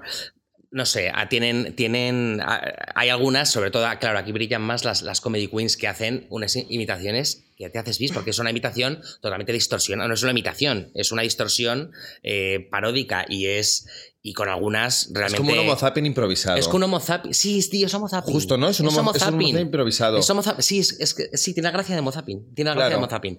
Sí. Y me, y me y me mola, y me mola, y me mola mucho, por ejemplo, que en España. eh, porque claro, tú esto lo ves, yo muchas veces veo el Snatch Game, que tengo que verlo con la Wikipedia abierta adelante, porque hacen Claro, no personajes de realities americanos que no conoces. Que no conoces. No tienes ni idea. Entonces, claro, cuando aquí hicieron de repente a la hermana del baptisterio, eh, yo lo flipé, digo, ¿cómo, ¿cómo va a entender la gente fuera qué, qué- qué es este personaje? ¿Cómo se lo explicamos? Oye, pues... Y, y fíjate, esa Queen, precisamente, que fue Sagitaria, eh, hizo ese personaje y es una Queen bastante poco graciosa. Por no decir y cambió- graciosa. y cambió la percepción de ella Y cambió la percepción, dio, dio el giro y de repente dijiste, coño, eres graciosa, ¿sabes? Y, y de repente haces esto bien. Y, Tu Gacio, que en teoría era del que más podría tener a lo mejor una gracia como para hacer algún tipo de personaje. Bueno, no, más- tampoco era muy gracioso, ¿no? Pero, pero, pero lo petó, no me acuerdo, Pupi, que era la graciosa de su edición, Sí, lo, pe- lo- lo- lo no, petó, no, no, mucho, no, ¿no? no es mucho. que normalmente suelen, suelen flopear las que, las que, las, de las que se espera mucho. Pero mm, ahí ha habido, por cierto, mm, eh, fun fact, en, en una edición holandesa, eh, una de las queens hizo de la veneno. Con el traje Sí. de, las tetas ese mm, Después de, rojo de- después famoso. de, los Javis, ¿no? ¿Cómo? Después de que se estrenara la serie Después de que- Javis. sí, sí, claro, que ya sabes que la, la veneno lo ha ultrapetado en todas partes. Pues hizo que dije, joder, dije, me hizo mogollón de ilusión. La imito de pena, porque lo único que hacía era. Pero no, no- no hubo un uno que era La Noche de las Mil Venenos y también tuvieron que aparecer todas vestidas Pero eso de fue en? España. Es- ah, eso fue en España. vale. Sí, es que Cierto. ese en todas las en todas las ediciones hay un Noche de las Mil tal que en, en Canadá pues era la Noche de las Mil Celines. Eh, ha habido Noche de, la, de Thousand en Madonna, sí. Ha habido de las Mil Chairs. Ha habido. No, eso ha sido un Rusical. Bueno, y este, y este domingo, este domingo, que será cuando eh, publicamos este programa, va a haber un, un challenge de una, una pasarela dedicada a Almodóvar. No sabemos cómo, cómo va a ser. ¿Va a, ser, va a ser ya por fin? Esto Sí, no- sí, sale, sale. No, o sea, no sale, no sale Almodóvar, pero va a ser dedicado a Almodóvar. No, sé cómo, no sé cómo va a ser. Pero más allá del Snatch, del Snatch Game, que mola, ¿cuáles otras pruebas os gustan? Por ejemplo, el Rusical. Yo encanta. creo que el Rusical, si lo, si lo vieras, Sebas, te fliparía mogollón. Es cuando hacen un. cogen una temática, yo que sé que han hecho, de la reina. Sí, o de. No, cogen. De una temática hacen un, musical. Este último, por ejemplo, hicieron eh, Moulin. Siempre es con Rusical, con Ru, ¿no? Rusical. Mulan Ru y era, era como canciones de RuPaul, pero con la temática de, de Mulan Rouge. Y, y hay uno, pues en Holanda hicieron una que era de, de, de toda la vida de Máxima Zorrilleta. Sí, eso. Guay que hiciera aquí uno de Leticia o de Victoria Federica. o Sí, o sea, entonces suelen tener. son- claro, ahí eso no depende de ellas, lo- se lo guionizan, entonces, claro, hay gente experta, ¿no? Pero tienen, sí, o sea, el, el Rusical es un clásico, el, el Snatch Game es otro Y clásico. el que odio, te lo he dicho, es el del acting, porque siempre suelen ser chistes de eructos, de pedos, de cacas, cua- super Cuando se pone chava- es lo que te digo, cuando se pone chabacano y además, cuando no saben qué hacer, las improvisaciones, al final todo es empezar a hacer. Mira, Carmen- me- Car- como a comerse la boca y a chuparse las tetas. Siempre, cuando no saben qué hacer, acaban en eso, o a tirarse pedos. Entonces, eh, por eso es cuando. Es, claro, yo espero. Ya cuando bajas ese recurso, es que ya no tienes nada- no sabes. No Ya. tienes más recursos que hacer, ¿no? Entonces, ese. Y hay, a mí me gusta mucho, el Rusical me gusta mucho y me gusta mucho. eh, Los de coser. bueno, los de coser, los de, bueno, los de coser. Ah, sí, el, el Dragon Adime. Ahí es donde flipas con la, con la creatividad. Eh, ahí tienes que saber coser. Eh, tienen que, les, les mm, van como unos carritos llenos de mierdas, de mm, una colchoneta de playa, una eh, sombrilla, un, unos zapatos viejos, mil, armario, mil mierdas, mi armario, mi armario, o el y mío. tienen que hacer y tienen que hacer high fashion con eso.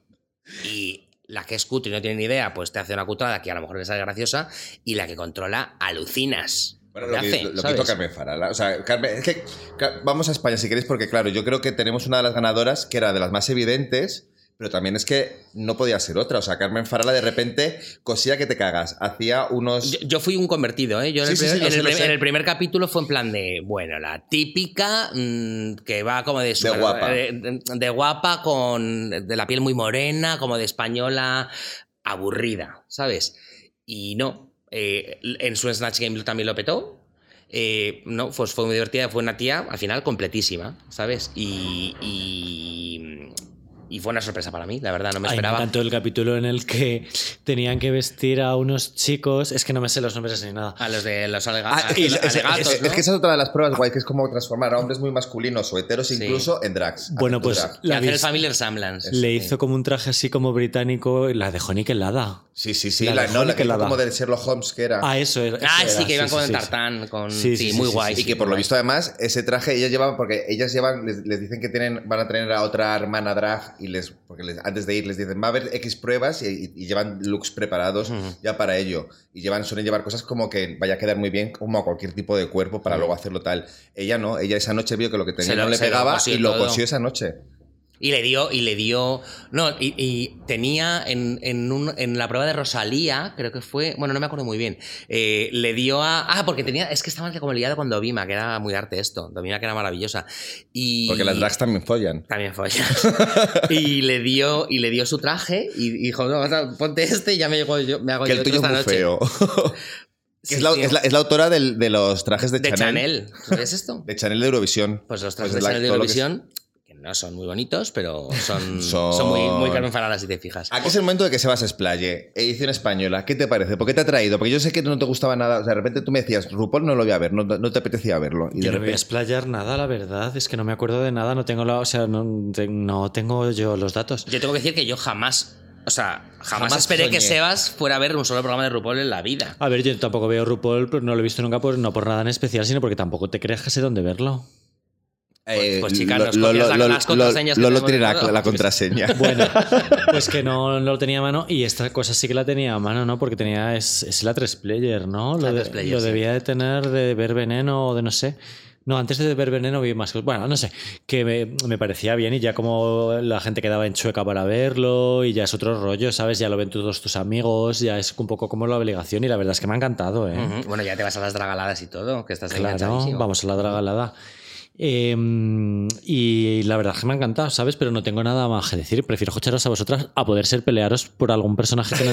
No nos hemos peleado nada, la verdad es que... Ya, para todo- hombre, nos podemos pelear por Arancha Castilla-La Mancha, que yo siempre la defenderé Sí, yo mucho. No, no, eso ya lo habéis Tú dicho. Y tú nada. No, pero yo qué sé, eh, los jurados, ¿qué te parecen los jurados en España? ¿Qué te parecen los Javis? ¿Te parecen bien? ¿Te parecen Pues mal? ¿Qué te la parece? verdad, mm, yo no sé, o sea, la gente tiene como mucha inquina con los Javis. A mí me gustan. Me parece, sobre todo, me parece muy súper guay cómo van vestidos, la verdad. Me parece que tienen mogollón de rollo. A A mí, a- nuestros, los- nos- nuestros comentaristas odian a los Javi y- y Bastante, tal. Sí, todo el mundo la, es, mola es odiar a como, los la, Javis. no es sé. como la, es un poco la moda de decir eh, están en todas partes, son unos pesados, es que no hay nadie más, no sé qué, pero yo creo que lo hacen guay. Yo creo que lo Sobre hacen todo guay. veo a Javi Calvo, es Calvo, sí, Javi Calvo desatado esta temporada, diciendo tonterías todo el rato, dice mamarachadas, a mí me, me está Es que yo encantando. digo que lo- los comparas con los jueces eh, americanos. O sea, Michelle Visage es muy guay, que es, una, es la sí. mejor amiga de RuPaul que también juzga, pero puede llegar a ser muy, muy cabrona y tal. Y yo creo que incluso hasta Anna Locking, que podría juzgar los, los looks de una manera súper jodida porque es Sí, diseñadora, claro, pero es diseñadora, sí. me gusta mucho que critiquen en positivo, insisto, porque Ah, es algo, algo, algo, algo que ya tenemos suficiente crispación como para que no... Es decir, se puede criticar y se puede decir que algo está mal, pero se puede decir de diferentes maneras. A mí, Esto a mí no me parece que tengan que humillar para que haga efecto. No me parece que tengan que humillarla. Me, me- me gusta que hagan críticas. A ver, las críticas a mí en general me, me resultan, me suelen parecer un poco parida porque es en plan de termina la, le hace la crítica, la, la reina mira, siente como que ha comprendido Sí, muy bien el mensaje no y yo digo, entendió no sé qué nada. coño te ha contado, no sé, qué- no, sé, no sé cuál es el tip que te tienes que quedar para la próxima, el próximo episodio. No sé, ponen cara de póker y ya está. Me parece un poco bastiche, pero es verdad que a mí me desagrada cuando se pone muy. eh, en, en Canadá. eh, Uy, en. Canadá, eh, no me acuerdo cómo se llama el tipo este, Boyer, no sé cuántos, que está buenísimo. Está buenísimo. Le pusieron, o sea, era, era debió meter, debió considerar que su papel, o sea, que iba a ser mejor juez si era un cabrón y un, un Simon Cowell y, y, y era desagradable, o sea, metía unos la- machaques que La, fi- figura Risto ¿sabes? Mejide ya no, ya no mola. Sí, era un- nada. Yo creo que han cambiado mucho las cosas también Claro. en ese sentido. No es lo mismo hace 10 años que hace 15, como lo que comentabas de la plumofobia se ha evolucionado un montón. Pues eso también, el rollo del juez asqueroso. Mal. En Masterchef se ha cambiado un montón. Antes rompían los platos. Ya, bueno, y aún es que- así- y mira, pues mira, Claro Masterchef que- puede ser. Si es que Masterchef, Masterchef yo creo que tiene que ha bajado un poquito, un puntito. Pero por- puede ser un programa de por, por la machaque cuenta que les parecido, al que tiene RuPaul con algunos concursantes en algunas temporadas. Es un nivel de machaque así de exigencia tan bestia que puede, que puede joder. Es buena comparación. En España está muy bien también el Pit Crew, que todavía es bastante normativo, pero el Pero Pit Crew en España. En España no es, no es nada normativo comparado con Ah, otros. vale, vale. Digo, decir, digo, ¿qué, todavía- ¿qué toda- quieres que salgan una cabra? O sea, No, ya entendía. ¿no? El Pit Crew son esos azafatos que sacan de vez en cuando, que históricamente. ¿Cómo se llama ese tan guapo que nos gustaba a nosotros? Ay, eh, Sean Morales. Ay, qué guapo. Te Mm, quiero. te quiero. Bueno, pues. Voy a buscarlo ahora pues vas, a Te va- que te vas a decir que es un jabalí, vas así vas como siempre. jabalí. No, bueno, pues que en, en Estados Unidos siempre se ha vendido como una imagen como muy perfe- perfecta de hombres y en España se ha metido gente más gorda, más Sí. delgada. En, el último programa que hemos visto. Un transexual. transexual. Súper guay. Eso es, es que, de verdad, creo que está haciendo muchos avances. Mm. y, y entiendo que los británicos estén flipando, bueno, los británicos, los americanos, porque veo que España sí que muestra una diversidad del drag que no se ve en, otros, en, ot- en otras, en otras ediciones. El drag canario, que por fin ha tenido una oportunidad de, después de la Vulcano Cariño, irse, ha tenido la oportunidad de mostrarse como es. Te podrá gustar más o menos, pero es algo diferente. Eh, la prueba, la prueba que hubo de, de las aptitudes, o sea, veías a gente que cantaba ópera, veías a gente que Sí, sí, el, el- flamenco. este fue el este que lo ha petado y que tiene el 10 en Metacritic. Eh, El es el talent es- show más completo que he visto jamás. O sea, era en plan de la que no contaba ópera, eh, eh, pues se había hecho su canción propia. Diamante Mary Brown, que es una concursante de esta temporada, eh, que a mí no me cae muy bien, pero creo que es muy buena. La canción que se saca, que no canta nada, realmente la rapea y no tal. Eh, joder, es guay. Es que la peor, la- la- la- la ¿Sabes? peor- la peor de las actuaciones que vimos en ese programa Es la mejor, es- es la mejor en, de en- en otras, muchas, sí. en muchas otras ediciones. Entonces, creo que va a ser muy guay ver RuPaul España esta temporada porque vamos a llevar muchas sorpresas y porque la calidad es tan alta que realmente es como un orgullo de. Yo de esto, esto sí que es marca España para mí. O sea, me siento como orgulloso de poder ver Sí, sí, ver a mí- a mí me- algo, algo así de guay. No sé quién va a ganar o quién no va a ganar. Me gusta mucho Sarón, por ejemplo. Sarón no, sí, Es mi favor, es muy, es- es muy guay. Hay, hay, hay muchas que pueden hacer cosas muy, muy, muy chulas. Y creo que tenemos mucho, mucho, mucho que ofrecer.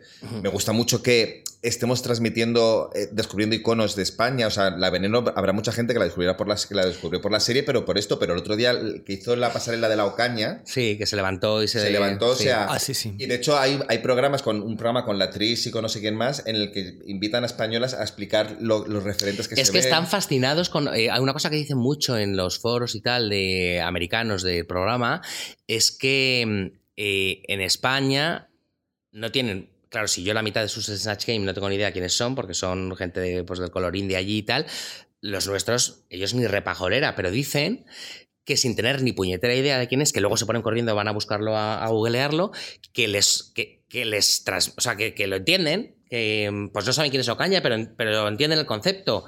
Y joder, eso es muy difícil, o sea, conseguir transmitir unos valores culturales que si, que si no están en tu código, Pero no. que, pero que además, ¿sabes? que además es un referente de tu historia LGTBIQ y Ujú. no es a- hacer un, un, un- una- un este de Belén Esteban, que está muy guay, pero quiero decir, que está muy guay que estás mostrando referentes que son parte de tu historia y que estás descubriendo a, gente extranjera, incluso a gente del Marina, país. esta, eh, Marina, que es la que hizo este, este look, eh, es, tiene, es un tipo de drag super arty, con ideas como muy sofisticadas, muy pensadas, menos efectistas. Bueno, más efectista que enseñar el rabo a Gloria Trevi, pues no, no conozco más, pero bueno, no era, no era, o sea, no buscaba eso, ¿no?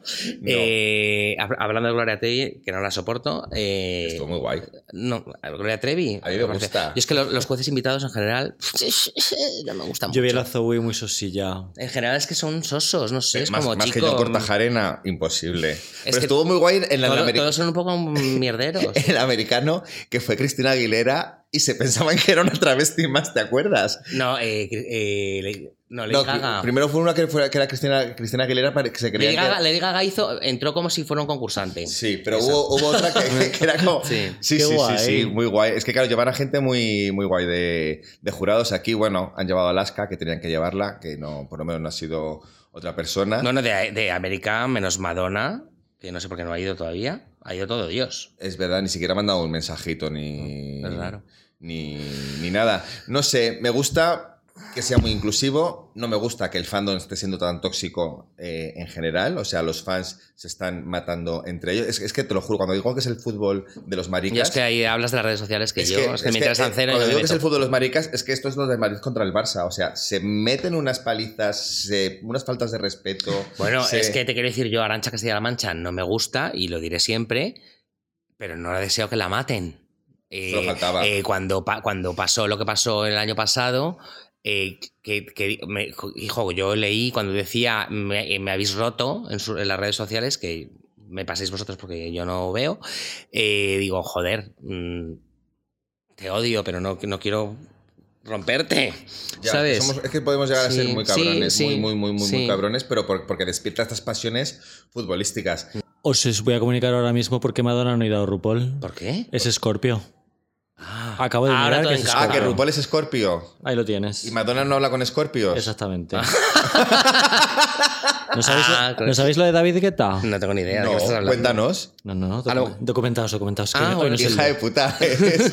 cuéntanos. No, yo quiero que habléis más de. eh, o sea, yo, yo quiero reírme más, ¿no? ¿Nos vais a pelear más? Mm, Lo que con que quieres que nos peleemos con la música de RuPaul, que me parece horrible. Cada vez que vamos de viaje, Rafa me pone la lista de Spotify de This is RuPaul.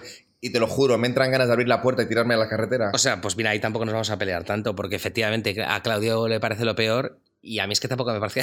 No te voy a decir que me parezca lo mejor. Simplemente es que me gusta oírlo, no Yo sé. tengo que decir que me, me habéis pasado una playlist para que haga mi valoración y aquí os le traigo. Me habéis pasado un This is RuPaul para que lo escuche. Sí, te Había- pasa- pero te he dicho, óyete estas. Y Sí, no. y lo que me fascina es que eh, no diferencio las que me has pasado, las buenas, de las malas. Me ha dicho, me ha dicho, escucha, estas son las seis buenas y las otras de la playlist. No, no, son las que me dicho- gustan. Y me has dicho, y las otras de la playlist, así escuchas la mierda que es capaz de hacer. Ajá. Ah, y las, las mías buenas eran, eh, O sea, la misma mierda. Oye, que lo entiendo, ¿eh? Era aleatorio, pero como. No sé. Sí. te- eh, hay o sea, algunas- decir, calidad, o sea, RuPaul no es, no es el, No, pero- baluarte de la calidad musical. no, o pero en serio, o sea, eh, algunas las conocía, ¿eh? Hombre, Las- claro, sí. es que son las que son las saca, claro, en su product placement, ahí todas sus temporadas tienen una canción referente. Pero que yo creo que esta de Sissy That Walk, yo creo que la he oído por ahí en los bares pensando que era de Maroon 5 No te creo. o algo así. de Maroon 5. O algo así, ¿Pero sí. es- dices? A mí hay como tres canciones de RuPaul que automáticamente las, las escucho y, me- y pienso en estar de fiesta en el Verbi sin camiseta. Es que yo creo que cumple su función Sí, sí, perfectamente, sí, que es fue, esa. fue con la que con la que RuPaul empezó a sonar aquí en España. Sí. La primera ¿Cuál? vez que con Sissy That Walk fue la primera Ah. temporada, o sea, yo recuerdo Sissy That Walk oírla, era cuando yo todavía veía este programa, por favor, vedlo, ¡Ah, qué pesada eres, tal. Y recuerdo que lo pusieron un orgullo en, en la Plaza del Rey, en, en la discoteca esta y tal. Y, y claro, di un salto, porque además eso- me encanta esa canción. Di un salto y me puse a bailar y tal, todos miraron como en plan, ¿qué, qué haces colgada? Y yo, es que me encanta esta canción.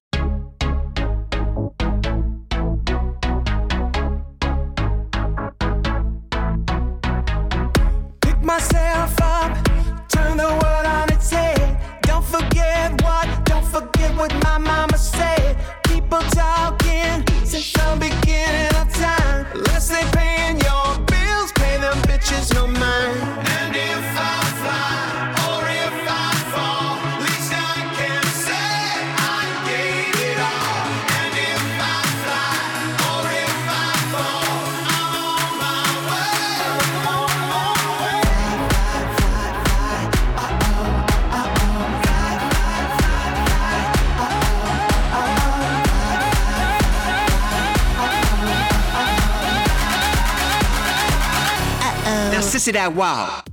Fun fact también. Esa canción es la que salió de la temporada 6 que te hemos dicho que es la buena. Ah, qué guay. Con Bianca del Río y. Ahora, vos piensas que es de Maroon 5, pues, o sea, No me ha vámonos. parecido tan mierda, ¿eh? Lo digo, eh, o sea, realmente me ha parecido que es una música que cumple su función. Pues eso es lo que yo creo. A mí y- me, me- me- me da, me activa. Claro, y que está. siempre ha habido música así, que siempre a mí siempre me ha gustado, me ha recordado cosas a Infernal, hay mucho de la cultura Vogue, se nota un montón que no hemos dicho nada de la cultura Vogue. Hay uno Oye, que te un poco de la- con Todrick Hall que, que es totalmente Vogue. Hablas un poco de la cultura Vogue Claro. Y Voguing. Es verdad que yo no tengo ni idea de eso. Y quiero decir una cosa más. Eh, que, me, que me parece que, que está súper guay el, el- respecto a la cultura del pop, desde que he empezado a ver esto, o por ejemplo que estamos viendo ahora Legendary, que nos, nos ha gustado mucho, los conciertos de ¿Las dos pop... temporadas? Eh, Hemos terminado ahora la primera. Y vamos a empezar con la segunda. Por favor, paciencia. Eh, los conciertos de pop nos parecen un poco rollo, porque des- después de ver lo que son capaces de hacer las drags, salen ahí, se tiran de. mm, se abren de piernas, se lanzan desde sitios, se, se, se maquean, se. Yo qué sé, hacen comedia, hacen de todo. Y de repente, no sé, lo he visto como. ¿Qué rollo de repente ir a un concierto en el que no va. de, de no sé qué diva o de no sé qué grupo? Mm, Y, y no va a pasar nada de esto. Me parece un espectáculo. pero, la, pero la canción va a ser guay, ¿no? O sea, no sé. eh, No, pero yo. Sí, yo- pero la performance. Yo o entiendo sea, lo que dices, que es que si esta gente hace este, este tipo de performance y no tiene evidentemente los recursos que podría tener, no sé quién decirte, es que te diría Katy Perry, pero es que Katy Perry traído un vídeo en el que salían todas las puñeteras drags de, de aquí. Pero vamos, Madonna, Madonna se copió, se copió de la cultura, de la subcultura voguing y tal, y mira lo bien que le fue. Ya, ya, ya, pero que no me refiero a, a ir- irte a Madonna ni a nadie en concreto, sino que no sé, que veo a esta gente ahí concursando por hacer una pedazo de performance y que ves artistas de pop que no piensan en hacer nada. Bueno, pero te, pero te hace. A ver, es que la, la drag queen te hace un número de 5 minutos. Eh, o, o- o hay 10 drag queens y, cada, y se van turnando y te hacen un, esto- un, un show de eh, hora y 10 y que te cobran una pasta, por cierto, porque cuestan El un show, el show- el show de RuPaul este de la gira es una mierda, ¿eh? O sea, Pues yo al que he vale. ido, o sea, me, me No, no, aburre. Es que yo vi el otro día la prueba esta que decís y flipé y sobre todo, la- no sé, la imaginación que le echan a lo de las provincias. A mí es que saca no sé qué de no sé cuánto. El canal de Isabel II. Es que, es que me muero. Pero me claro, es que van, van- van preparadísimos en un concierto. O sea, claro, concierto de pop. ¿Qué concierto de pop? ¿Los Punsetes o Madonna? Es que no. ¿Sabes? No, es que no quiero malmeter contra nadie, ¿sabes? De- No, no, no. Lo de siempre, pero yo qué sé. No sé, que lo veo súper guay. La verdad es que me está encantando lo poco que he visto. Yo a mí me está flipando. Me gusta, me gusta que nos hayamos enganchado todos hasta el nivel de eso, de ir a las dragaladas y de ir a. Yo todavía no he ido a ninguna, ¿eh? Pues vente, vente No, no, a esta que vamos que a ir, todos, sí, que hemos que me- comprado dos entradas ya. Sí, sí. Pero no, pero. eh, quedemos con lo bueno, que este programa está dando trabajo a, a las drag. Están. Hay algunas que se siguen quejando que les pagan 30 euros por noche, que es Mm. acojonante, pero que. Está re- revitalizando y dignificando una Bueno, es cultura. que, mm, pero que da trabajo. Bueno, probablemente te estés refiriendo a, a las españolas. eh, realmente la plataforma. Me refiero a fuera, Luego fuera. Cada, cada uno tira por su esto. Hay algunas eh, que son auténticos iconos de moda super top. Es decir, eh, eh, Miss Fame hace eh, campañas de moda, ve su Instagram y vamos, ultra top.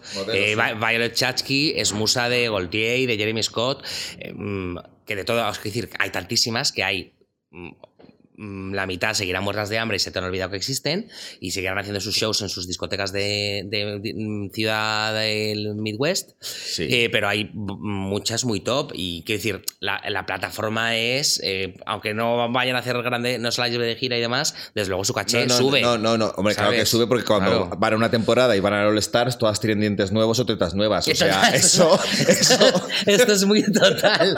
Cualquier travesti que Y vaya labios. a una All Star, que la reciclen para y tal, viene con labios nuevos y dientes nuevos. Todas, con, todas, todas todas- con los dientes de, de- ¿cómo se dice? De, De la máscara, de, no sé. de burro- de- de burra cartujana. Sí, de- pues algo así.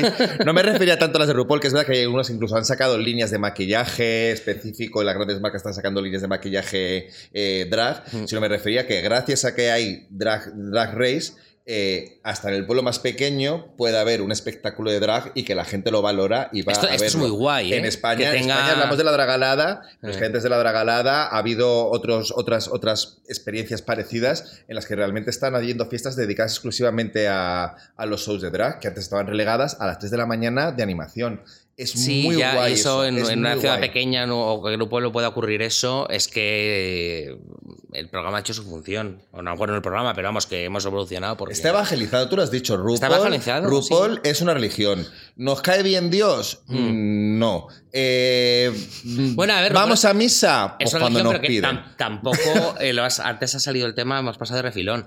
Eh, es una religión mm, que no se ha inventado él, es decir, RuPaul, has comentado antes que, que decíamos que podía ser un Frankenstein del, del Carnaval de las Palmas, de la gala drag y, y de la cultura ballroom, bebe mucho de la cultura ballroom, de hecho mm, es, es más, be- bebe mucho hasta el punto que el otro día pensé, dije, joder, en realidad, en realidad es apropiacionista.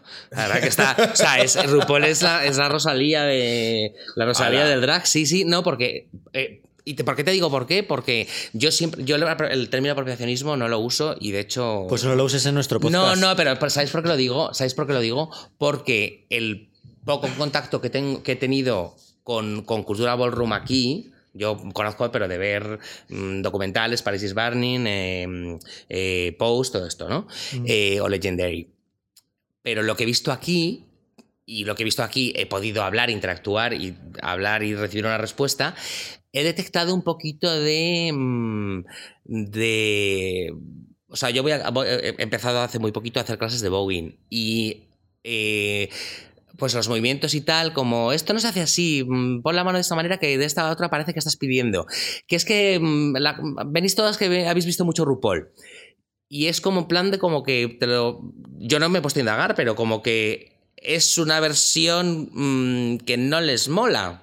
O sea, yo lo veo como en plan de qué guay, pues eh, eh, haciendo el siming con Rosalía, que Rosalía lo que ha hecho, apropiacionista o no, ha hecho eh, llevar al gran público un, género, pues RuPaul ha llevado al gran público el género minoritario y totalmente mm, nicho de- del ballroom, que me parece guay. Es verdad que pierde un poco de seculismo en el que la cultura ballroom era, pues eso, parias eh, eh, sociales, marginados, que se juntaban para sentir que eran super guays, eran los reyes del mundo, y, ya habían, se habían hecho su circulito y ahora de repente esto lo, es para todo el mundo y ya se pierde esa exclusividad. Y entonces yo creo que están, lo que he detectado o lo que he percibido es que hay un poco de resentimiento contra ese... A ver, yo he, yo he ido a las mismas clases de voguing que tú y yo no he percibido eso, la verdad.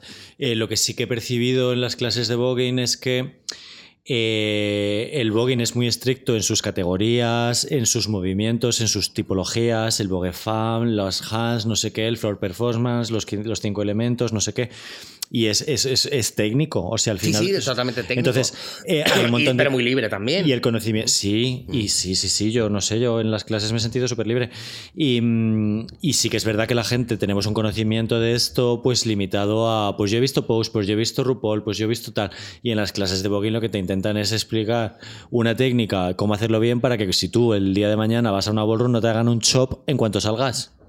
Sí, pero que, que, el tema de la cultura ballroom, más allá de los bailes, de, de- del boxem o de, de hacer este movimiento tal, en las clases te cuentan también mucho eh, de, pues, de lo que es la, cultura de por qué se juzga como se juzga y por qué se hace lo que se hace y tal, y todo eso tiene, tiene unas raíces como históricas de dónde sale esto, que es lo que de alguna manera percibo como que no les gusta que se haya mm, eh, no sé si decir la palabra prostituido, eh, mm, como salido de ese mm, eh, banalizado, no sé cómo decir. No sé. Me ha es una, a ver, esto es una sensación que he tenido yo en el poquito contacto que he tenido. Bueno, no sé, para mí lo más importante de las clases de voguing y de la cultura ballroom es ese, ese sentido de comunidad. Totalmente. Y de que todo el mundo esté a gusto y, de ser inclusive y que cada uno sea un mismo. Y eso es lo que eso es lo que se supone que iba, de- que iba RuPaul, o sea, que el mensaje lo transmite. Claro, yo en el tema de las drags lo controlo menos. Claro. Yo Bueno, al fin, es que, pero si es que se pare- todo es, es que todo es calcado. Sí, sí, Ca- sí. Categories, el tal, el Get the Shop, eh, las battles. eh, mm, es que es todo parecidísimo. Y luego ya, ya cuando se ponen a hacer eh, eh, Vogue Femme y tal en, en los lip sync, porque claro, ya, ya no solo es la, la- esencia que subyace, es que hacen pases de, de este tipo, ¿no? Pero todo eso, en mi opinión, es un homenaje. De hecho, continuamente eh, RuPaul. mm, De hecho, es más, he leído que, que- que exige a, lo- a los concursantes que, ve- que vengan con la lección aprendida, que vean Paris is Burning. Y, y- o sea, que se exige porque si no, entonces. Para mí esto es un homenaje y tal, pero yo he, he percibido como que no les mola tanto esto. No lo sé, es mi... Vale, mi- ya lo has dicho cuatro veces, Perdón. te hemos entendido. Eso me lo dice a mí en todos los podcasts, no te preocupes. Pues nada, no sé si nos hemos dejado algo en el tintero o no. Eh, es apasionante este tema, la verdad. Eh, no os voy a preguntar cuál queréis que va a ser la ganadora de la segunda temporada. ¿Cuál la tenéis? Bueno, tú ya has dicho que Sharon es tu favorita. Sí, bueno, mi, mi top 3, Benedita, Sharon y... Y no me acuerdo cuál es la otra. Pero ¿Cuál es la que hizo de Ángel? De Ángel? Ah, y Onyx. Onyx. Onyx. Ese, ese a mí, para mí, ese, Esos ese tres, también es de, mis, de mis favoritos, de mis favoritos. Así que ya veremos si acertamos o no. Ya veremos qué pasa con la pasarela de Almodóvar, a la que va Eduardo Casanova de, de jurado. Y Otra nada. persona muy querida por nuestros comentaristas. También, es que, es que, es que, es que, qué, qué universo, qué fantasía que nos hubieran invitado a ir alguna vez a alguno de jurado o lo que fuera, o a Ay, ver que- si, si hacen lo que hacían antes de que hubiera pandemia, ahora que se acaba, que es eh, hacer el reveal, el reveal, perdón, de quién es la ganadora o el ganador eh, en una gala en directo. ¿no? Ay, O estaría muy guay que pudiéramos ver eso. Estaría muy guay que hicieran Sí. algo, algo así, que no sé, se graban siempre tres finales. Con, hacen la ganación, la ganación, mira qué bien hablo. ¿La ganación? La ganación de cada una de las finalistas, pero ellas no se enteran de quién ha ganado hasta que no se emite en televisión. Y entonces luego tú te ves el YouTube de como el- la reacción real de la ganadora de Para que no se filtre, Donde pero- lloran de verdad porque dicen que vean que han ganado 100.000 Pero hay, hay, hay sitios donde lo emiten en directo, o sea, lo emiten en directo y están las reinas ahí viendo, se enteran en directo delante de mucha gente quién, quién, puede, quién puede ganar o no ganar. En fin, que nos vamos. Fafa, ¿qué tal? ¿Te ha gustado? ¿Te sientes bien? Muy bien, la verdad es que me ha, me ha gustado bastante. No has estado nada nerviosa. Ya te podremos invitar a otros temas y controles, como por ejemplo. Ninguno más. Ninguno. Hasta que no hagáis un podcast de ingeniería, no me veréis más aquí. No, no, no, no va a ser. Este era mi pequeño save. En fin, eh, Fafá, enhorabuena. Santei, you stay. Sebas, eh, Sasei. Away, porque te vas ahora donde sea. Nos vemos en el próximo programa. Y recordad, amigas, si no te amas a ti misma, ¿cómo demonio vas a amar a los, a los demás? ¿Puedo Bye. tener- ¿Puedo tener un amén aquí? Amen. Amen, chao.